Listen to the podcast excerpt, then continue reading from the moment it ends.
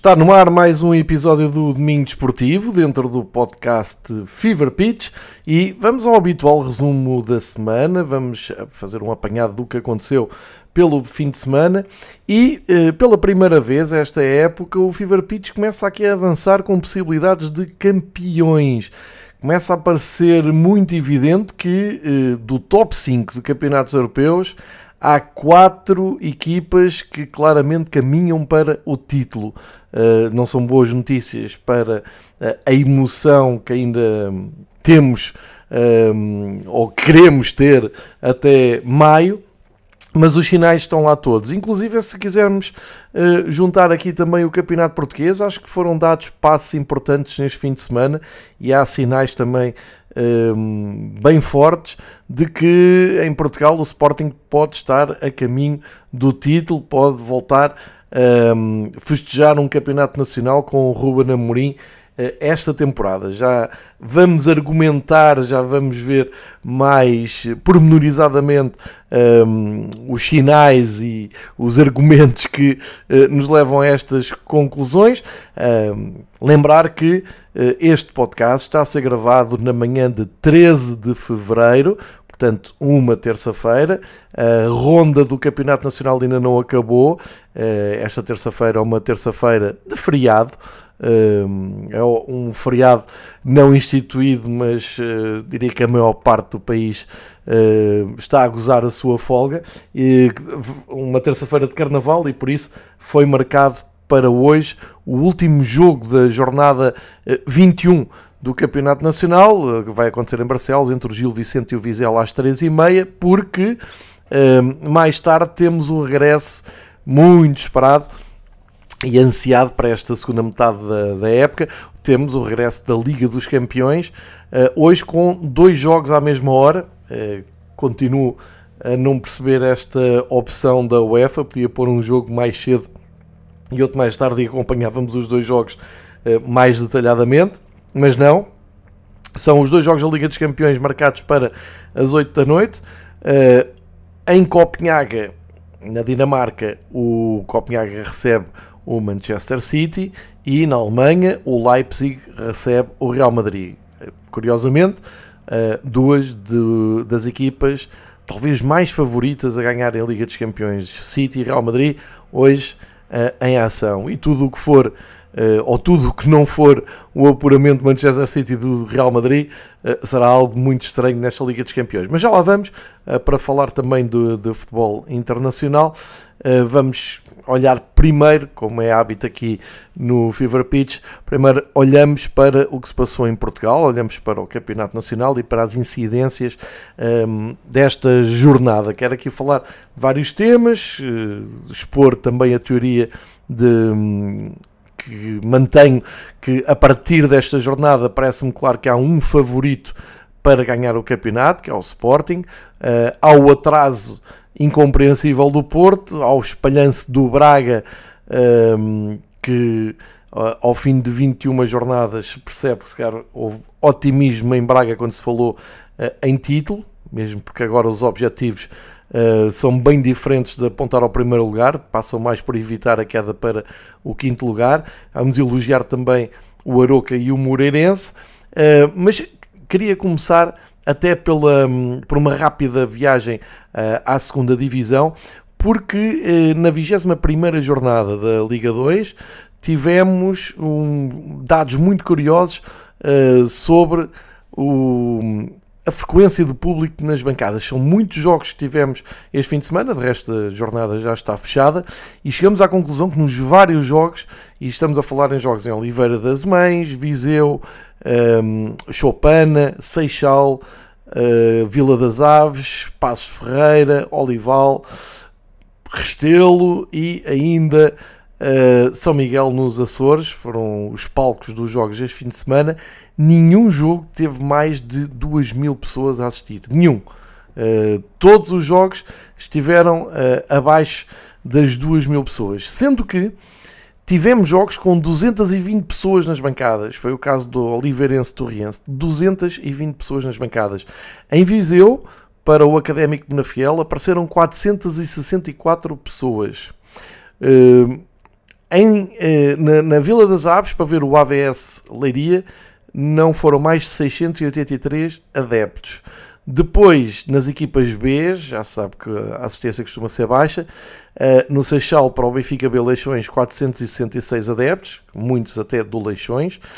No Olival, o Porto B Mafra não uh, atraiu mais de 386 pessoas e um, ehm, a atingir já uh, um número acima das mil pessoas, tivemos no Restelo o Belenenses Tondela 1531 pessoas, Santa Clara Feirense nos Açores 1035 pessoas e um, ehm, na Chopin, no Nacional, teve 1443 pessoas. A melhor assistência deste fim de semana é na Mata Real, Passos Marítimo, 1925 adeptos, o que significa, para se perceber eh, em termos de ocupação de estádio, 21% da Mata Real ocupada. São números muito tristes eh, e se calhar eh, era bom uh, voltar a ouvir o Vasco Pinho, o diretor executivo da Liga, que já este ano uh, partilhou nos jornais um texto chamado Toque de Midas, em que às tantas dizia, o diretor executivo da Liga Portugal, são as melhores assistências de sempre em qualquer uma das competições e nas duas em conjunto. Uma viagem ao país real, portanto, uma viagem profunda à segunda divisão profissional de futebol, são os números que eu acabei de apresentar. Se isto não assusta ninguém, se isto não preocupa ninguém e um, a ideia é continuar a, a fazer textos uh, com, uh, baseados em toque de medidas, acho que vamos muito bem. Parabéns a todos os envolvidos e continuamos então um, com assistências uh, abaixo de 2 mil pessoas e uh, algumas dentro da casa das 221 pessoas. Deve haver muito, muitos inventos uh, ao mesmo tempo. Estamos a falar num fim de semana prolongado, um fim de semana em que um, há o carnaval colado e, portanto, penso que muitas escolas fecham, muitas pessoas metem férias, portanto, há uma outra disponibilidade para sair de casa, para aproveitar e ir a espetáculos desportivos. Eu acredito que por esse país fora, neste fim de semana, tenha havido muito espetáculo desportivo que tenha levado mais de 221 assistentes. Uh, feita, feita esta primeira ronda, passo agora para o Algarve para falar do uh, Farense Famalicão. Uh, por sinal, um, um jogo com muita gente a assistir, como é um, típico em, em Faro. Aliás, Farense e Famalicão são duas equipas que na primeira divisão levam muita gente aos seus estádios, são clubes que fazem sentido andar na primeira divisão. O que aconteceu no Farense Famalicão, já agora fica a nota que foram quase 5 mil adeptos que estiveram no São Luís, um, o que representa mais de 75% do estádio ocupado, é, é, bom para a realidade portuguesa, é muito bom mesmo, uh, mas fica marcado ali por um incidente com o jogador do Famalicão, o Chiquinho, que se queixou ao árbitro, árbitro Helder Malheiro de insultos racistas que foram uh, prontamente identificados pela PSP. E ainda bem, porque uh, quero fazer só aqui uma rápida reflexão, como já fiz noutros, noutros episódios, noutros anos, noutros estádios, e o, o meu ponto de vista é sempre o mesmo. Um, isto não pode acontecer, ponto final, seja uma pessoa, sejam mil pessoas um, a utilizar em termos racistas, não pode acontecer, um, tem que ser combatido, tem que acabar, e eu continuo a dizer, há duas, duas vertentes que costumam ser acionadas nestes casos e que me fazem muita confusão. Uma é o treinador da equipa enfim, associada ao adepto ou aos adeptos que faz esses insultos racistas, desvaloriza a coisa. Eu acho que isso é o primeiro passo para uh, adiarmos uh, o, a resolução de um problema. O segundo é como é que se costuma resolver isso.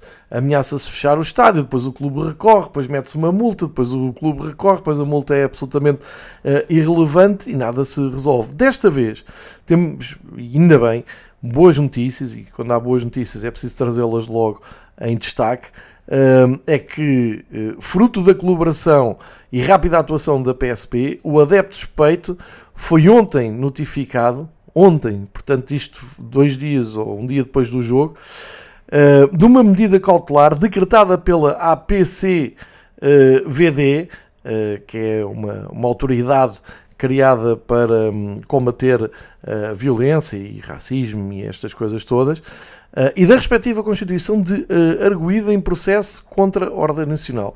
Ou seja, estamos a falar de um adepto que foi identificado e uh, prontamente informado de que não vai poder aceder a recintos desportivos e eh, pode eh, levar uma multa entre 1.750 a 50 mil euros e até 3 anos sem poder entrar em recintos desportivos. Isto parece-me positivo, espero que a multa seja alta e o mais importante aqui é divulgar o máximo possível do que é que acontece em Portugal a um adepto que resolva uh, ser racista uh, para com um interveniente num uh, jogo de futebol. É importante que se perceba, é importante que passe a mensagem para as gerações mais velhas que estão habituadas a ir aos jogos ao som de urros e de uh, tirar bananas e essas coisas todas, e para as gerações mais novas que começam a sentir uma impunidade neste tipo de acontecimentos, um sentimento tipo crime compensa, uh, para perceberem que não é bem assim. Se uh, este indivíduo levar 50 mil euros de multa, talvez pense um bocadinho melhor na vida.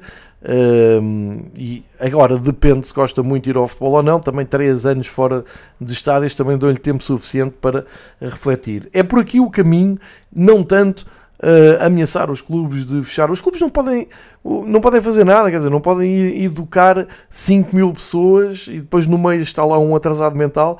Uh, e, e, o clube é, é, prejudicado. Agora, o que o clube e os responsáveis do clube uh, podem, devem e têm que fazer, no meu ponto de vista, é imediatamente um, acusar esse, esse adepto e lamentar, eh, porque o Zé Mota veio à flash interview no, no fim de um jogo polémico, quente, eh, emocionante, um empate 1 a 1. Uh, e quando foi confrontado pela Sport TV com este episódio, resolveu, enfim, estar para canto. E, e, eu acho, e eu respeito imenso o José Mota, e acho que é dos que tem um discurso até mais responsável no campeonato português. A única saída aqui uh, não é fingir que não sabe e porque estava longe e não sei. A, a partir do momento em que há suspeita de, de ter havido um, uma atividade ou um, um, momento de racismo, é, é, é lamentar logo, é, acusar e pedir a irradiação de, dessa pessoa. Depois logo se vê se há, se há razão, se não há razão. Agora, o que eu vejo muito é defender sempre o clube, é pôr o clube abaixo ou à parte disso, é dizer que as pessoas eh, dizer que estão ali 5 mil adeptos, não são todos racistas, nós já sabemos, e que por um uh, o público do Farense não passa a ser todo racista, a gente já sabe isso, mas enquanto houver um, é preciso uh, acusá-lo de irradial e lamentar, e não fingir que não se passa nada como o Zé Mota fez. Por outro lado, e arrumando esta questão e dando uh, os maiores elogios à PSP e à PCVD. Um, espero que continue assim noutros, noutros episódios, noutros campos. Eu espero que não haja mais episódios destes, mas se houver que a atuação seja sempre assim. Um, também uma, uma, uma palavra para a flash interview do João Pedro Souza, ainda neste Farense Famalicão. Uh, isto foi sábado, tive a oportunidade de ver o jogo e depois uh, também as reações e foi muito interessante a maneira como o João Pedro Sousa desmontou completamente uh, aquilo que eu estava a dizer há pouco, que é a narrativa, enfim, delirante que a, que a Liga constrói semana após semana nos, os seus soldados do Pedro Proença nas, na, na imprensa. Eh, construindo aquela narrativa que está mais gente do que nunca nos estádios, o João Pedro Sousa disse uma coisa muito objetiva, eh, muito, muito objetiva e foi um, um argumento sólido que uh, diz que, que, temos que pensar um, um pouco melhor o que é que queremos para o futebol português, porque ele vê com o Famalicão os jogos onde vai, os estádios estão vazios, tirando uh, raríssimas exceções, como foi o caso do Farense, como é o próprio caso do Famalicão uh, em casa, mas uh, tirando os jogos com os três grandes, é o que ele diz, não jogar para uh, mil pessoas, os estádios estão vazios, tem um, cenário deplorável uh, e, e, não estamos a conseguir um, chamar pessoas ao, aos estádios, diz João Pedro Souza, uh, contrariando completamente a narrativa oficial da Liga Portugal. Uh, nem sei, quer dizer, eu sei como é que isto funciona. Depois vai sair aí um texto todo, todo cheio de, de argumentos e PowerPoints e gráficos e médias e por aí fora, uh, e ninguém ouve uh, quando os intervenientes falam mais a sério sobre estas questões. Ninguém ouve, ninguém destaca e a própria os próprios meios de comunicação também passam por cima disso, não, não, não interessa muito. Uh, portanto, fica aqui talvez até o destaque da, da jornada para o, o, discurso de Farense e Famalicão. Uh, em destaques, o Rio Ave venceu uh, no seu campo, com uma bancada, venceu o, o seu jogo com o Casa Pia por um zero e sobe ao 14 lugar, portanto, deixando para baixo o Portimonense, que voltou eh, a perder, foi a Amadora no, no início de, desta jornada, perdeu por 3-0. Eh, o Portimonense leva 12 derrotas em 21 jogos, está um, ehm, claramente a ameaçar a descida.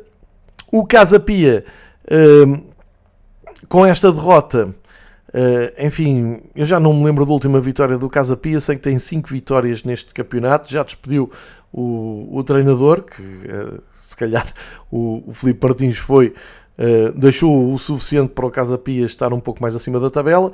Com a entrada deste treinador tem sido, um, tem sido um, um pecúlio, lembrando só aquela derrota por 8-0 em Alvalade talvez seja o mais simbólico do trabalho do Pedro Moreira, treinador até aqui do Casa Pia, que entretanto também foi dispensado, falou-se em Petit, Petit uh, olhou para o projeto e já terá dito que não, uh, e portanto o Casa Pia vai improvisar e o Casa Pia corre o sério risco de deitar uh, num, numa temporada um grande trabalho que construiu nos últimos dois anos com a subida à primeira divisão e uma boa época no, no ano passado. Ora, só para se perceber do que é que estamos a falar em termos de uh, luta pela descida e para percebermos porque é que o campeonato português é completamente nivelado para baixo e porque é que isto ainda vai apertar mais na, na conquista do ponto, porque é que os pontos vão ficar ainda mais caros, é que temos o Vizela com 13 pontos no último lugar. Um, o Vizela é verdade que ainda tem hoje um jogo. Se não vencer o jogo hoje em Barcelos, o Vizela fica a 7 pontos do lugar de playoff. Já não é de, de, de sair da zona de descida, é do lugar de playoff ocupado pelo Casa Pia. Parece-me que 7 pontos já começa a ser muito. E mesmo o Chaves, que voltou a perder com o Moreno, perdeu uh, em Moreira de Cornos por 1-0. O Chaves só tem 3 vitórias neste campeonato, leva 14 pontos tem 47 golos sofridos em 21 jogos. O Chaves, com estes 14 pontos, está, está a 6 pontos do, do tal lugar de playoff. Uh, significa que tem que ganhar dois jogos seguidos e esperar que as equipas acima uh, percam e continuem uh, a perder. Começa-me a parecer complicada, muito complicada a vida do Vizela e do Chaves. O Casa Pia, com tanta hesitação e, e com tanta queda de qualidade, um, começa também a ser um candidato sério. Mas agora reparem bem nisto: o Casa Pia tem 20 pontos. Até ao décimo lugar, apenas 3 pontos separam Casa Pia de Famalicão. Isto é, uma vitória ou uma derrota pode mudar aqui um, a ideia da, da, luta pela descida. E para subir um pouco mais, no lugar está o Boa Vista, tem 24 pontos, apenas e só mais 4 pontos que o Casa Pia. Portanto, parece-me não ser exagero dizer que uh, do nono lugar para baixo ninguém está a salvo de, dessa luta. E uh, o próprio Farense, que somou mais um ponto, tem 26, também não se deve sentir ainda muito confortável, mas uh, com a dinâmica que há, ou seja, depois a partir daqui também diz que com duas derrotas pode cair para o lugar da descida, mas é preciso que os outros clubes vão vencendo. Portanto, eh, eu vou dizer o nome das equipas que vão começar a cobrar muito caro o ponto. Boa Vista, Famalicão, Gil Vicente, Estrela da Amadora, Estoril, Rio Ave, Portimonense e depois em lugar de descida, Casa Pia, Chaves e Vizela. Vai ser muito difícil uh, estas equipas uh, conseguirem olhar para cima e não desconfiarem do que está atrás. Nessa luta, uh, como disse, o Estrela uh, 3 pontos com o Portimonense, o Rio Ave 3 pontos com o Casa Pia, já não venciam uh, há uns jogos e, portanto, respiram um bocadinho melhor. Mas esta é a realidade do campeonato português. Depois, no polo oposto, uh, dois projetos para uh, elogiar. O Moreirense, que subiu divisão este ano, com esta vitória com o Chaves, faz a décima vitória no campeonato, ou seja, venceu quase metade dos jogos que disputou. Se juntarmos os 5 empates em 21 jogos, só perdeu 6, e parece-me que é um belo registro da equipa do Moreirense que se reflete na classificação, está a 5 pontos do quinto lugar. Não sei se vão conseguir manter esta passada ou não, mas belíssimo campeonato do Moreirense. E eh, do Aroca, quarta vitória seguida. O Aroca só sabe ganhar em 2024, sendo que esta vitória é estrondosa, foi contra o Porto uh, e somam 28 pontos. Daniel Souza está a fazer um trabalho espetacular no Aroca, tal como já tinha feito no Gil Vicente, uh, e carrega o Aroca para uma zona já muito confortável. O Aroca que, recorde-se que começou muito mal e andou uh, nos lugares de descida com Daniel Ramos. Portanto, olhar para o campeonato do Aroca e perceber a diferença que pode fazer um treinador, não falo só da questão da, da, da moral, de, de, de, mudar um pouco o, o, psicológico dos jogadores, falo de qualidade de treino e de uh, jogo. Uh, olhar para este Aroca uh, e perceber que um, em ataque tem David Simão, Cristo Gonzalez, Jadson, Rafa Mujica e até o próprio Sila uh, são hum, é, é uma, uma lefada de ar fresco e, e, é olhar para a equipa e, e, pensar como é que é possível esta equipa ter andado tão lá para baixo na, na classificação. Portanto, parabéns Daniel Souza, grande trabalho que está a fazer no Aroca, vitória muito personalizada. Aliás, o Daniel Souza já no ano passado tinha batido o pé com o Gil Vicente ao Porto. Um, e uh, o que dizer do Porto, do momento uh, do Porto? Uh, primeiro, um, uma nota para o tratamento completamente diferente que os comentadores da, da TV do barulho, não é? Da, daquele barulho que se faz a seguir aos jogos. Uh, e agora, muito seguido, fica aqui também a nota, uh, pelos vistos é uma fórmula tão de sucesso Uh, Percebe-se tão bem que as audiências adoram uh, aquele, aquela poluição sonora toda que acontece depois dos jogos, ou seja, eu acho que as pessoas uh, ouvem e, e veem mais os comentadores que os próprios jogos, quando os jogos acabam, por isso, só isso é que explica que haja pós-jogos de uh, duas, três, quatro horas.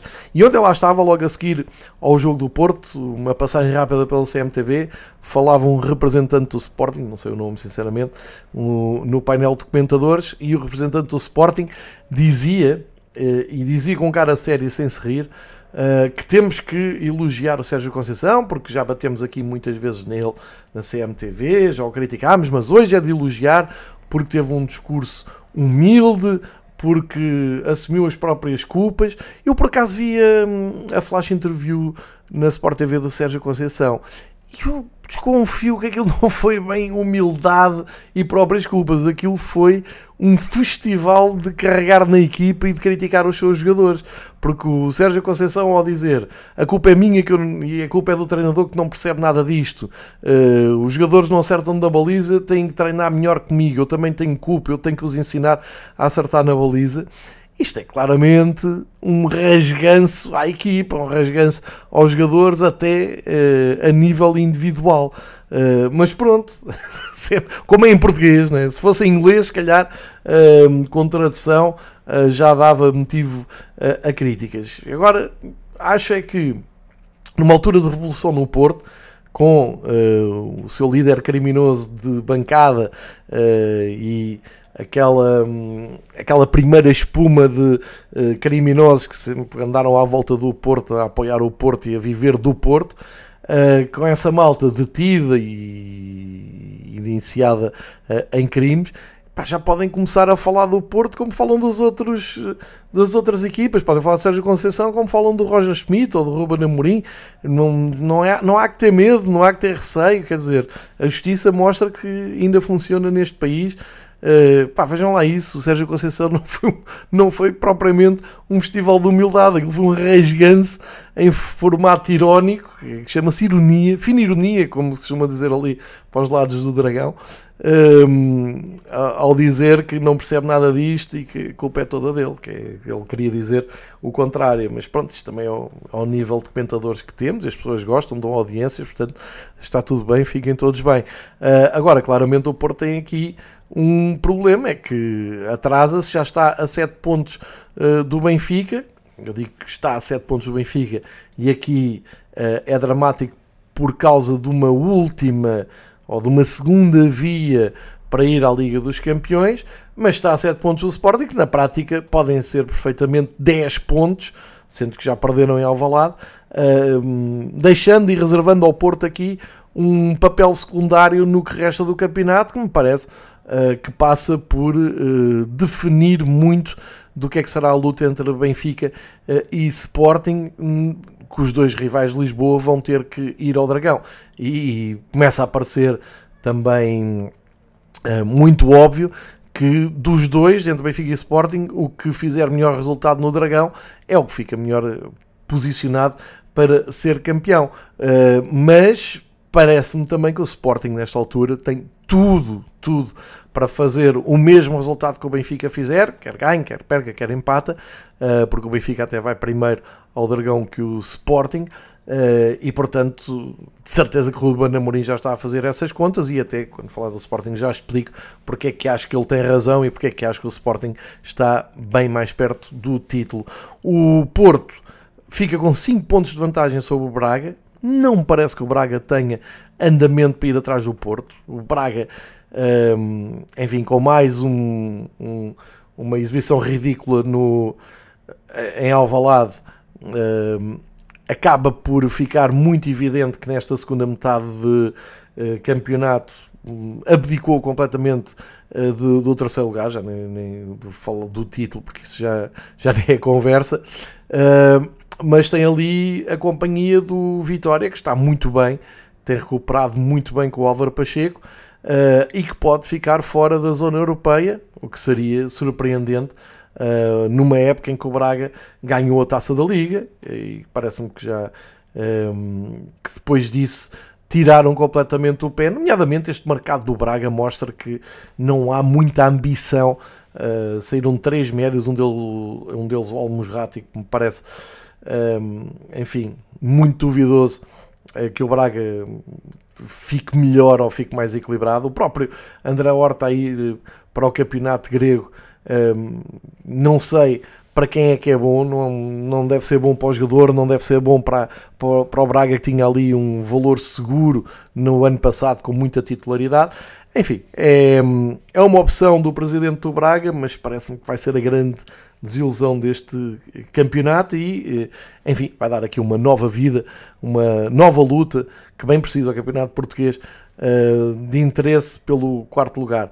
Depois o Porto, penso que hum, vai reunir forças para, principalmente para ganhar ao Benfica em casa, vai, passa a ser esse o grande objetivo eh, do Porto. Pois claro que ainda há a Taça de Portugal, obviamente, são dois jogos que vão aparecer mais para a frente, caso o Porto uh, consiga no que resta jogar nos Açores, no seu regresso uh, à Ilha dos Açores, eliminar o Santa Clara, como parece que irá acontecer com mais uh, com maior ou menor dificuldade, e depois medirá forças com vitória, mas como é a duas mãos também parece que vai conseguir chegar ao Jamor e passa a ser esse o grande objetivo, além de bater o Benfica em casa para o campeonato e atrapalhar ainda mais as contas de Roger Schmidt. E não esquecer, o Porto está na Liga dos Campeões e este ano sem esta pressão extra do campeonato, um, pode tentar uh, contrariar o favoritismo do Arsenal. Vamos ver o que segue no Porto, mas uh, os sinais não são nada bons, a nuvem está negra por cima uh, do Porto, os adeptos não estão contentes, há uma revolução a caminho das eleições, muita curiosidade para ver o que é que se passa. Uh, fica aqui uma nota: que, muito provavelmente, em, se houver mudança de liderança no Porto, se chegar, por exemplo, a Andrés Vilas Boas, não sei se o treinador Daniel Souza não será uma opção, que é amigo, inclusive, até foi à apresentação da candidatura de Vilas Boas. Não sei se o Daniel Souza não será um, uma boa solução para o Banco do Porto, um, económica também, mas para pôr as suas ideias uh, ao serviço do Porto. Isto sou, sou, eu aqui imaginar depois também de, de, do que vi da exibição do Aroca ontem.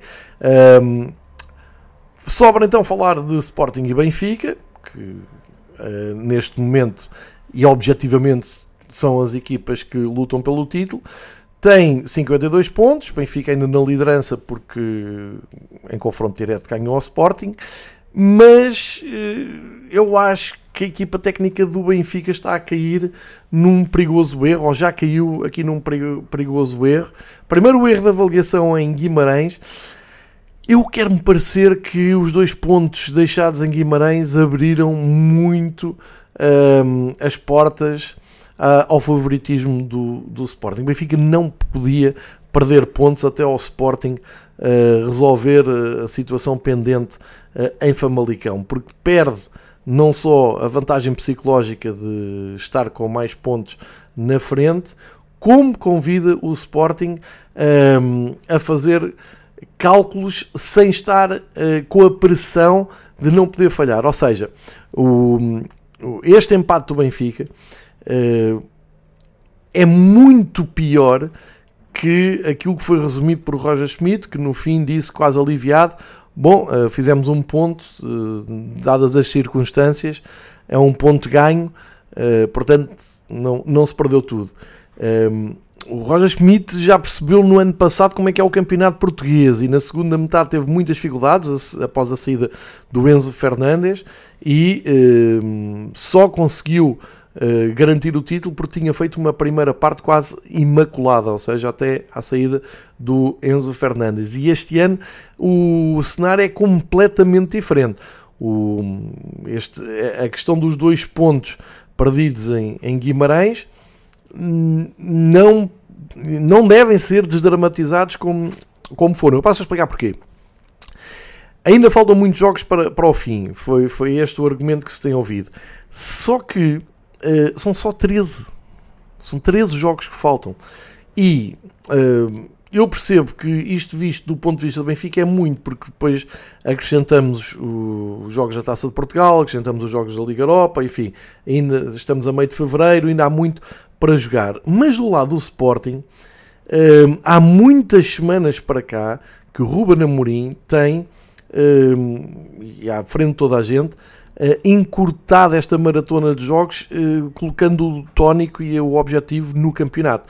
Ou seja, para o Sporting faltam 13 jogos para ser campeão, sendo que depende de, de si próprio para ficar com 3 pontos de vantagem e depois, de uma forma simples, de contas simples, dos, do, dos 13 jogos que, que, faltam, para o Sporting faltam 14, um, só tem que acompanhar a passada do Benfica, porque tem esses 3 pontos à maior em caso de vitória em Famalicão. E depois tudo se resume, se não houver nenhuma surpresa gigante, tudo se resume ao confronto com o Porto no Dragão. O Sporting irá tentar fazer o mesmo que o Benfica, ou melhor, eh, e depois resolver em casa, no derby com o Benfica, a situação um, direta. E supondo que o Sporting ganhe em Famalicão e que não perdem mais pontos, mesmo que os dois, ou que os dois façam o mesmo resultado no, no Porto, o derby de Alvalade pode-se apresentar com o Sporting entrar com 3 pontos uh, a mais e o Benfica a ser obrigado a ganhar para uh, uh, anular esses 3 pontos e com o confronto direto ficar em su superioridade. Parece-me perigoso para o Benfica, neste momento, ser esta a única saída, porque o resto são ses. Uh, se nós fizermos bem as contas, pensarmos um bocadinho, em caso normal, e os sinais do Sporting são fortes, o Sporting está a resolver os jogos cedo, com facilidade e a mostrar fome de golear. O Benfica, quando resolve o seu jogo, e, e, e, este ano não os tem resolvido cedo nem com facilidade, quando as coisas ficam resolvidas e até pode avolumar o resultado, não há esse interesse. Se o Benfica uh, não, não, se vê o Benfica a golear por 5, por 6, por 7, não, não, nada disso. Vê-se o Benfica, inclusive, uh, como aconteceu no jogo da taça, a, facilitar muito, mesmo quando tem dois golos de, de vantagem. Portanto, há estas duas dinâmicas frente a frente. Há um Benfica que, eh, segundo as palavras do seu presidente, eh, tem um plantel melhor, mas eh, a equipa não é melhor que a do ano passado, para já. Não é mais competitiva, não é mais. Não, não, está a dar as mesmas garantias que, que, que no ano passado. E na para mais, o, o Roger Schmidt tem surpreendido em alguns jogos uh, com uh, algumas decisões incompreensíveis, como esta. Uh, o problema do Benfica em, em, Guimarães foi não percebeu que jogo é que ia jogar. Ou seja, uma coisa é um jogo normal de campeonato em Guimarães, já é difícil, com, com ambiente adverso, com uma boa equipa, bem treinada, onde um, o, o, Sporting já tinha perdido, onde o Porto passou com muita dificuldade, e o Benfica, inclusive no ano passado, dos poucos sítios onde perdeu pontos. Mas uh, acresce tudo isto que ao subir para fazer o aquecimento, os jogadores viram que não era um relevado uh, normal, era uma tempestade, ia estar, não ia parar de chover, o relevado estava completamente aguado, não ia dar para a bola correr, não ia dar para dribles, não ia dar para jogar muito com a bola uh, rasteira, ou seja, progressão com bola, uh, desequilíbrios individuais. Não, nada disso. Íamos ter que íamos ter um jogo muito de combate, muito físico, muito bola pelo ar. E eis que Roger Schmidt olha, analisa e uh, abdica de um ponta de lança como Arthur Cabral, que está num grande momento, aliás, como se viu depois de entrar, que é um touro de combate autêntico, portanto, com características até ideais para, para, um jogo tão físico, e opta por um ataque móvel, onde passa a ser Rafa uh, a referência eh, sendo que uma transição rápida num jogo daqueles tem que ser sempre por um lugar muito selecionado do campo para a bola não parar. E portanto parece-me um erro de análise, pareceu-me uh, uma opção de, de, abordagem ao jogo errada e assim. Assim foi, a primeira parte mostrou um Vitória muito mais ambicioso, muito mais preparado, muito mais de combate, Uh, aparece o gol do Benfica no, no final da primeira parte, mas na segunda o Vitória volta uh, à vantagem e, portanto, foi um jogo em que o Vitória esteve muito mais perto de ganhar do que uh, o Benfica e isso é realmente preocupante porque o Benfica não assumiu que já não tinha margem de erro e não tinha. Nesta altura, feitas as contas, e há, há, aliás, há aqui duas hipóteses ou se entra no, no X, nas possibilidades, no vamos ver, e se fazem as contas, enfim, à espera que haja um tropeço, algures do, do adversário, tendo em conta e esperando que eh, da parte dos benfiquistas não haja mais tropeço nenhum, o que também, devido aos sinais que eu, que eu falo, não é garantido que aconteça. Ou uh, há uma abordagem mais objetiva, fria e analítica, que é Uh, o Benfica, neste momento, para ser campeão, uh, tem que garantir que não faz pior que o Sporting no Dragão e tem que garantir que ganha ao Valado. Parece-me perigoso, num só jogo, o Benfica uh, decidir o campeonato. Portanto, uh, é impossível o Benfica ganhar em Alvalade ao Sporting? Não é. Uh, este ano, com a dinâmica que o Sporting está, é mais improvável? Parece-me que sim. Agora, é um jogo. Se o Benfica quiser apostar e se está a levar então isto tudo, uh, está a pôr as fichas todas no confronto direto no jogo Alvalade, então vamos a isso. Temos uma finalíssima, pode correr bem, pode correr mal, mas em termos de campeonato, é claro que isto é semana a semana, é jogo a jogo. Para a semana logo veremos uh, o que é que fazem os dois candidatos. Por exemplo, o Sporting vai a Moreira de Cónegos uh, segunda-feira à noite contra um Moreirense que ainda agora elogiei e onde o Benfica perdeu pontos e o Benfica recebe um Vizela uh, aflito, que já, já bateu duas vezes uh, esta época, mas uh, tudo a partir de agora que sejam vitórias do Sporting em terreno em que os benfiquistas começam a fazer contas de cabeça, a dizer ah, pode ser que tropecem, pode ser que, que não ganhem, tudo que sejam vitórias do Sporting é gasolina para Ruben Amorim. E depois mais uma nota sobre uh, o Sporting é que me parece que está bem servido de liderança. Ou seja, perante aquele episódio da semana passada em que notáveis do Sporting tirando, e os índios todos do Sporting vieram explicar todas as teorias da conspiração por causa do adiamento da, da, da, do jogo graças à PSP. Uh, eh, infelizmente, para os rivais do Sporting, apareceu o Frederico Varandas com um discurso muito coerente, muito inteligente, explicar para se deixarem de, de teorias e para se focarem, mas é um, ehm, em cumprir todos os seus objetivos até ao jogo que falta. Pode ser que até cheguem lá na frente e que esse jogo acaba até por dilatar a vantagem na frente. Um discurso muito, muito bem conseguido que Ruben Amorim acompanhou de perto e comprou e passou também a dizer agora passa, o objetivo passa por chegar a Famalicão uh, e já estarmos à frente, ou seja, não, não precisarmos dramaticamente dessa vitória uh, e parece que resultou, porque o Sporting, enfim, com o Braga foi, foi mais um atropelo uh, e olhando para, para aquilo que tem sido a época de Benfica e Sporting, parece Sporting mais consolidado, pelo menos no 11. Uh, é um, um bocado uh, enigmático olhar para o plantel do Benfica e perceber que uh, acaba até por atrapalhar na, na elaboração do 11. Mas, enfim, isto agora tem que ser semana a semana. Como eu disse, o Sporting vai a Moreira.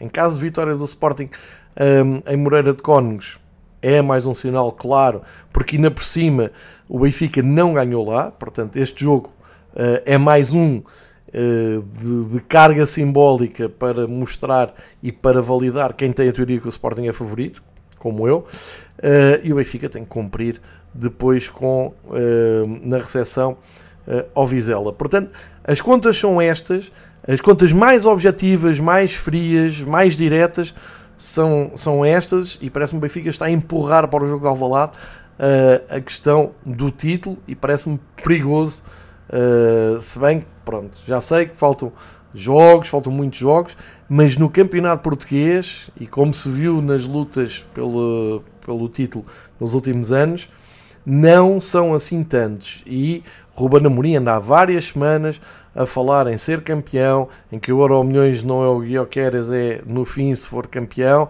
em que sai do Sporting se não conseguir ser campeão, em que só pensa em ser campeão, e isso tem passado para dentro, para fora, e inclusive o Sporting ganha aqui uma vantagem dos seus uh, adversários chegarem sempre encolhidos ao valado, receberem o Sporting sempre encolhidos, o discurso é sempre é a melhor equipa a jogar em Portugal, é a equipa mais bem treinada, o Guiócaras é o melhor jogador do campeonato e depois isso vê-se que as equipas vão condicionadas. E acontece sempre assim, quando um líder uh, do, do campeonato teoricamente não é, porque tem os mesmos pontos do, do Benfica, mas percebe-se a ideia que tem andado sempre na frente o líder do campeonato é forte, as outras equipas uh, acabam por se encolher. Portanto, nesta altura, o Benfica e o Porto, se não tiver algum, uh, alguma esperança nisto, estão à mercê de uma daquelas surpresas, de um daqueles resultados que ninguém está à espera e que me parece cada vez mais improvável à medida que vamos uh, avançando no campeonato em relação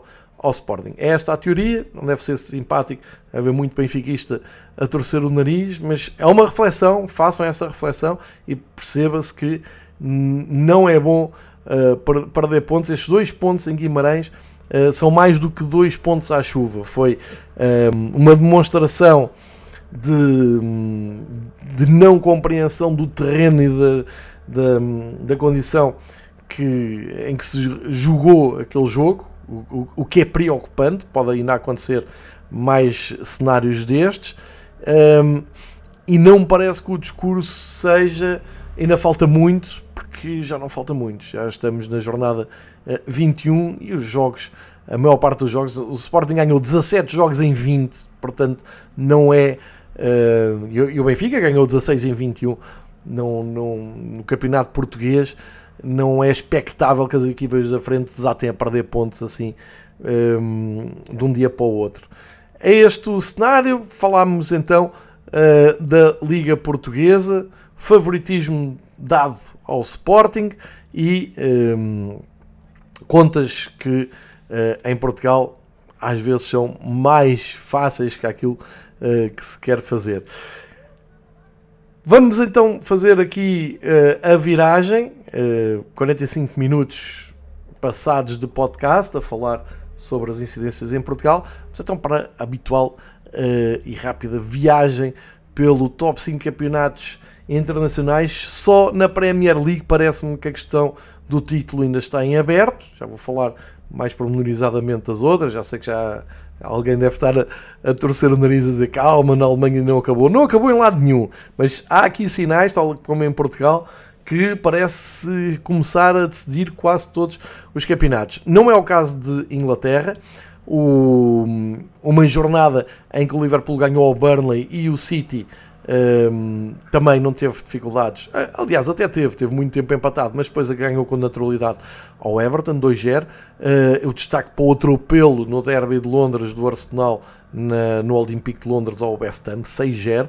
Vitória muito difícil do Manchester United no Aston Villa, foi um dos jogos que fiz fim de semana, foi um jogo bem interessante de se seguir. E o Manchester United a continuar a renovar vidas, continua na luta para reentrar ali na zona europeia. A jornada fechou com a vitória do Chelsea em Londres, mais um derby de Londres com o Crystal Palace, depois de ter estado a perder 1-0. Uh, Pochettino respirou fundo, o Chelsea lá vai subindo na classificação, agora mesmo a meio da classificação, mas na luta pelo título um, e depois de, daquela derrota do Liverpool em Londres com o Arsenal, uh, o Liverpool volta às vitórias. Uh, o City está imparável e agora cada vez mais forte e com os seus jogadores todos a caminho da forma ideal e com o Kevin De Bruyne de volta e agora também com a Liga dos Campeões, o City mostra estar na sua melhor fase. Neste momento tem o, o mesmo registro de vitórias do Liverpool, 16, 16 em vitórias, só que o Manchester City com um jogo a menos. E se o Manchester City ganhar esse jogo que tem a menos, passa uh, para a frente do campeonato com um ponto a mais. Ora, a boa notícia para os adeptos do Liverpool é que a uh, Premier League não é propriamente a Liga Portuguesa e é muito mais provável que as equipas uh, percam pontos uh, em campos menos prováveis do que por cá. Aqui o cenário é diferente. Ou seja, um ponto de diferença não é nada. Aqui vai haver também uma componente, uma carga forte no, no, no confronto direto depois quando for Liverpool e Manchester City uh, entre si, mas para já, uh, num cenário uh, imediato, o que temos é no próximo fim de semana o Liverpool ir ao terreno do Brentford, até abre a jornada, ao meio-dia e meia de sábado, e o Manchester City fecha os jogos de sábado às 5 e meia em casa com o Chelsea. Desta vez, os adeptos do Liverpool vão torcer muito pelo Chelsea e vão ver como é difícil ser adepto do Chelsea. Mas uh, há aqui uma réstia de esperança, há sempre, não é? Até o jogo estar resolvido. E portanto, nesta luta entre Liverpool e Manchester City, uh, há esse dado então do City ter uma vantagem de ter menos um jogo. Mas há um dado novo não é bem novo, é que nas últimas quatro jornadas o Arsenal ganhou os quatro jogos. O Arsenal uh, está dentro da luta pelo título, porque tem os mesmos jogos do Liverpool, está só a dois pontos do Liverpool, está numa forma incrível, como atesta os 6-0 ao West Ham. Eh, como disse, é a quarta vitória seguida, inclusive bateram Liverpool e encurtaram distâncias. Estão ali na luta pelo, pelo primeiro lugar, à espera também de tropeços do Manchester City e do Liverpool. O Arsenal para a semana vai ao terreno do Burnley, vai tentar somar mais 3 pontos para pressionar uh, as equipas da frente. Já se distanciou Uh, do Tottenham que regressou às vitórias com o Brighton, 2-1, vitória difícil, mas fecha-se a janela de luta pelo título no terceiro lugar, no é? Arsenal City e Liverpool, todos desconfiados uns dos outros, vamos ver o que isto vai dar. Uma notícia, o Sheffield Wednesday ganhou um jogo, uh, surpreendentemente ao Luton, que já não perdia há três jogos, e uh, somou a terceira vitória no campeonato. Quer dizer que tem os mesmos pontos do Burnley, 13, o Everton está em zona de descida com 19 e o Luton tem apenas um ponto a mais dois pontos a mais para o Nottingham Forest, vai ser aqui uma luta terrível pelos lugares de descida e o Crystal Palace ali com 24 também não está a salvo. A jornada do, da Premier League segue então na próxima semana com o título em aberto. uh, e aqui a prometer, aqui sim a prometer, muita emoção. Ora, passamos para a Itália, para a Série A, e aqui temos, uh, como dizem os brasileiros, pintou campeão. O, o Inter leva todos os últimos jogos uh, efetuados com vitórias, ou seja, em 23 jogos disputados ganhou 19, só perdeu um, chegou aos 60 pontos uh, e desta vez ganhou o clássico no Olímpico de Roma 4-2, uma demonstração de qualidade, de força e de motivação para ganhar o título, para recuperar o título, um, que ficou bem patente e é capaz de ter transtornado uh, a equipa da Juventus, que, uh, enfim, comete um pecado mortal que é perder em casa, já sabendo os resultados todos, a fechar a jornada, segunda-feira à noite, recebe e perde com a Udinese. Isto é ainda mais grave quando hum, na semana passada tinha perdido diretamente com o Inter. Portanto, fica aqui muita ideia que a Juventus atira a toalha ao chão no que diz respeito uh, ao título. Começou com um empate há três semanas em casa com o Empoli, eh, não corrigiu na visita a Milão e perde diretamente com o Inter. E agora esta derrota em casa com o Udinese é claramente um sinal para Milão, eh, de Turim para Milão, a dizer avancem que o Scudetto é vosso. Eh, sobra ainda aqui um pormenor que é um por maior, é que o Inter pode aumentar esta vantagem de 7 pontos para 10 porque tem menos um jogo. e isto pode fazer toda a diferença, se é que não fez já e se é que o título não está já entregue uh, à equipa do Inter. Portanto, grande campeonato uh, de Lautaro Martínez, que leva 19 golos em 23 jogos, e o Inter uh, a assumir-se como principal favorito. Uh, e a Juventus com uma grande exceção. A Juventus que este ano nem provas da UEFA tem, uh, por causa do castigo, abdicou da presença europeia para se focar no campeonato, e portanto isto é um, uma derrota a toda a linha. Sobra apenas e só a vontade de ficar ali em lugar de Liga dos Campeões para no próximo ano regressar à Europa.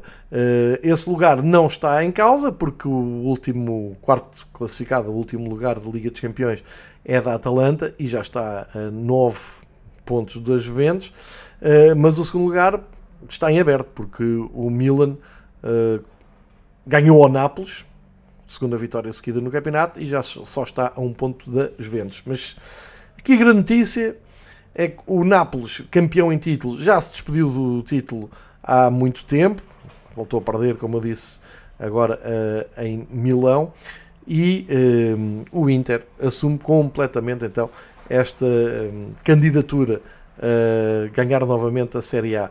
Uh, para a descida, Salernitana já vai direitinho, não é? 13 pontos. Uh, 18 para o Cagliari, 19 para o Verona. O Sassuolo é a primeira equipa fora da linha d'água, 20. Somou aqui um pontinho. E o Empoli voltou a ganhar, já não perde há 4 jogos, também está ali em grande fuga uh, à descida. Na próxima jornada na uh, Série A, o Inter recebe o último e, à partida, é capaz de confirmar então essa candidatura com um estrondo. Uh, Prevê-se uma vitória folgada para uh, o Inter. A Juventus segue para Verona e o Milan para Monza. Vamos ver como é que correm as coisas, mas à partida temos aqui, e não me querendo de todo antecipar e sabendo que isto dá muitas voltas, parece-me está entregue. Em Itália, Inter de Milão tem agora uh, a obrigação de carimbar este título. E olhamos para a Espanha e é o mesmo cenário. Até aqui todos nós torcemos muito pelo Girona e que está a fazer um campeonato muito acima do espectável, mas o perdão, o campeonato uh, espanhol à 24 jornada uh, meteu então no mapa o uh, encontro entre Real Madrid e Girona. O Real Madrid atropelou disse o que é que ia, ganhou por 4-0 ao Girona e não restam dúvidas nenhumas quanto à questão de campeão em Espanha. O Real Madrid vai ser campeão, o Barcelona voltou a marcar passo, empatou 3-3 com o Granada. O Barcelona está a 10 pontos do Real Madrid com 24 jogos. Uh, agora a grande atração, diria eu, é ver se o Girona recupera desta goleada em Madrid olha para a reta final do campeonato e percebe que pode acabar em zona de Liga dos Campeões, o que seria incrível. Para já tem 56 pontos, o Atlético Madrid tem 48, é este o grande desafio do Girona. Estamos todos a torcer para que o Girona se intrometa então entre os quatro da frente e eh, consiga aguentar esta vantagem e que não se vá abaixo depois deste banho de realidade uh, em Madrid. Portanto, tudo aponta para mais um título para, para o Real Madrid, mais um título para Ancelotti. Agora entram, digo eu, em gestão no campeonato e começam a olhar para uh, sua prova preferida, a Liga dos Campeões, uh, onde, como sempre, tem uh, grandes ambições. Vamos para a Bundesliga e aqui sim é notícia: o Bayern está a preparar uh, a passagem de testemunho. Uh, aqui é que é, é que é preciso ter muito cuidado no campeonato alemão, porque apesar dos sinais todos este fim de semana, no sábado, o Leverkusen atropelou o Bayern com classe, com categoria, com naturalidade, com muito bom futebol, com qualidade, com o Grimaldo em grande destaque e, um, que um parênteses, onde é que está aquele pessoal que uh, lamentou a saída do Grimaldo do Benfica para o Bayer Leverkusen, como se o Leverkusen fosse o Salgueiros da, da Alemanha. Uh, percebem agora porque é que o Grimaldo quis ir uh, trabalhar com o Xabi Alonso, porque é que foi para um clube uh, histórico da Alemanha, com uma massa de adeptos muito fiel, num belíssimo estádio, num, cheio de história, e que foi tratado em Portugal como uma, um apiadeiro do, do campeonato alemão. Percebem agora porque é que o Grimaldo foi para o Bayer Leverkusen? Muito bem. Penso que agora fica claro. Bom, são 5 pontos de vantagem do Bayern para o Bayern. 5 uh, pontos que ficam muito vincados nesta, neste resultado claro. Mas uh, o Leverkusen agora tem como grande desafio evitar o efeito Dortmund, ou seja, uh, dar um tiro no pé quando menos espera, como acontece nos últimos largos anos com os perseguidores do Bayern Munique. Teoricamente, mentalmente, psicologicamente, é ótimo porque eh, a equipa de Xabi Alonso vai na frente, ainda não perdeu no campeonato, tem 21 jogos, 17 vitórias e 4 empates, uh, está com 55 golos marcados, quanto aos 59 do Bayern, uh, e está a fazer um campeonato espetacular. Está ainda na Liga Europa. Uh, o, Bayern olha para esta, para esta diferença. Não é, não é o fim do mundo, são 5 pontos, eu sei. Mas são os sinais que estão lá. E o Bayern Munique já tem 3 derrotas neste campeonato. Esta foi a terceira derrota. E não se sente que o Thomas Tuchel consiga uh, arranjar um 11 convincente, ou seja, a, a, equipa do Bayern não está a ser aquela equipa um, infalível, aquela equipa que uh, dá confiança aos adeptos e por isso mesmo começa a parar a ideia de que pode dar este ano um campeonato, um campeão diferente. Uh, anotem aí que a próxima jornada é nova saída do Bayern, vai ao terreno do Bochum. Uh, o Bochum é uma equipa que luta para não descer, está no 14 lugar uh, uns pontos acima da linha d'água.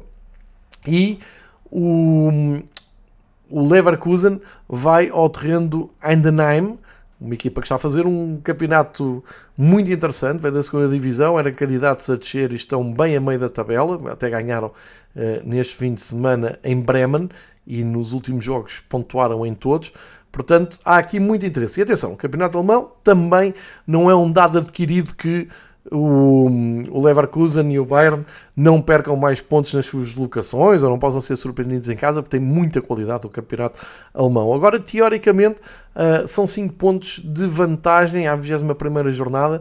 Se o Leverkusen conseguir manter este nível, uh, pode mesmo dar a maior surpresa dos campeonatos europeus de, deste ano. Vamos ver, vamos seguir. Eu acho que muita gente torce uh, por esta vitória, por esta quebra de monotonia na uh, Alemanha. Em França, aí não há grande novidade. O PSG, mesmo uh, tendo perdido pontos em 6 dos seus 21 jogos, dá para Uh, dá para tudo porque é um autêntico passeio do PSG pela Liga Francesa, não tem o menor interesse na luta pelo título. Uh, esta semana até estiveram a perder com o Lille, mas uh, deram a volta facilmente. O Gonçalo Ramos até fez um gol. Chegam aos 50 pontos em 21 jogos. o Nice, que é a segunda equipa, não ganha dois jogos. Agora perdeu em casa com o Mónaco 3-2 e mesmo assim é o que está mais perto do PSG. Está a 11 pontos do, do PSG. Portanto, isto é um passeio para o Paris Saint-Germain, vai ser campeão. Um, aqui a dúvida fica entre as duas equipas que ficam nos três primeiros lugares da Liga dos Campeões. A luta entre o Nice, o Mónaco, o Brest, Lille e Lens. Um, uma, uma nota para o Rennes, que tem mais uma vitória seguida, vem cinco vitórias consecutivas no campeonato. É uma. Eles só tem 8 vitórias no campeonato em 21 jogos e nos últimos 5 jogos ganharam todos. Foram ao Le Havre ganharam zeros, a equipa uh, em grande forma no, no campeonato. Uma nota ainda para o Toulouse que visita o Estádio da Luz esta semana uh, e depois de uma, de uma vitória Uh, surpreendente fora contra o Rance, perde em casa com o Nantes, ou seja, anda aqui a alternar vitórias fora com derrotas em casa. Agora vêm fora, vão jogar com a Luz, o Benfica que toma atenção a isso, mas teoricamente uh, está bem acima do Toulouse, que luta para não descer, só um ponto acima da linha d'água, mas o campeonato francês uh, abre um interesse é pela luta na entrada da zona europeia e na fuga à descida, porque o campeonato está mais do que entregue. Saímos então da zona do top 5 para os campeonatos mais periféricos, mas ainda uh, competitivos e com transmissão em Portugal, é o caso da Eredivisie da, dos Países Baixos. Um, ehm, continua então a cavalgada do PSV, que chegou a estar a perder com o Volendam, um estádio muito um, ehm, icónico da, da, primeira divisão holandesa. O jogo deu na Sport TV e viu-se a capacidade e a força do PSV a reagir 5-1. Uh, o PSV em 21 jogos leva 19 vitórias, 2 empates, 0 derrotas. Também é um campeão anunciado. O título deve ir mesmo para Eindhoven. O campeão em título vai tentando a perseguição. Ganharam o derby, uh, foi um derby com o Sparta de Roterdão, Feyenoord 2, Sparta 0 e portanto mantém-se ali a 10 pontos do PSV, é uma grande distância. E eh, nota para mais uma derrota, sexta derrota no campeonato do Ajax, eh, que eh, perdeu no, na deslocação ao Irenvin por 3-2, atrasa-se ali na luta eh, pela aproximação ao, aos lugares da Champions League, tem 35 pontos para 44 eh, do eh, Twente. Portanto, isto não está fácil, nada fácil para o Ajax a confirmar uma época muito atípica um, do colosso holandês uh, e, portanto, era Eredivisie deve e está encaminhada para Eindhoven, deve ir mesmo para Eindhoven. Na Superliga Turca, também com transmissão em Portugal pela Sport TV, o Galatasaray dá um passo à frente, porque cumpriu, ganhou o Basak sair e viu o Fenerbahçe a, a tropeçar em casa com o Alania 2-2, esfregam as mãos os jogadores e os adeptos e a equipa técnica do Galatasaray que abre aqui dois pontos de vantagem num campeonato muito, muito uh, disputado, palmo a palmo. Uh, qualquer tropeço é dramático para, para a equipa que fica para trás. Portanto, neste caso é o Galatasaray que chega à frente, 66 para 64 pontos. Na próxima semana ehm, temos uh, jornada, vou ver onde é que vai a equipa do Galatasaray vai ao terreno do Ankaraguku, uh, domingo às 4 da tarde. Estes jogos costumam dar na Sport TV, nem sempre em direto. O Fenerbahçe joga uh, sábado também às 4 da tarde no Rise Sport. Portanto, uma nota também para o Besiktas, que agora do Fernando Santos voltou a não ganhar, só tem uma vitória nos últimos 5 jogos, 40 pontos, está ali com os mesmos do e se a ideia é ficar em terceiro lugar, tem esse objetivo eh, bem tremido. Uh, ainda pretendo ir aqui à Pro Liga de, uh, da Bélgica para espreitar a fase regular. Já sabe que isto depois é disputado a 6 numa fase final. Mas o União São Giloase mantém a liderança, apesar do empate surpreendente com o Esserlu este fim de semana, 2-2. O histórico Anderlecht continua a recuperar o seu prestígio, ganhou ao Charleroi 3-1, fica agora a 8 pontos do União San Giloase e promete lutar pelo título, coisa que já não acontece há alguns anos na Bélgica, o icónico Anderlecht uh, a voltar uh, a ganhar aqui um, ou a reencontrar vamos, a sua grandeza no campeonato da, da Bélgica. Na próxima semana na Bélgica, um campeonato que nos chega pelo, pela Eleven, o União Gilvaz vai ao terreno do Kortrijk e o Anderlecht recebe em Bruxelas o Sint-Ruiden e, portanto, caminhamos para aquela fase final, depois muito interessante, neste formato original que é a Liga Belga. Ora, como eu disse, hoje começa a Liga dos Campeões um, e temos então, como disse no início, Copenhaga a receber o Manchester City e o Leipzig a receber o Real Madrid.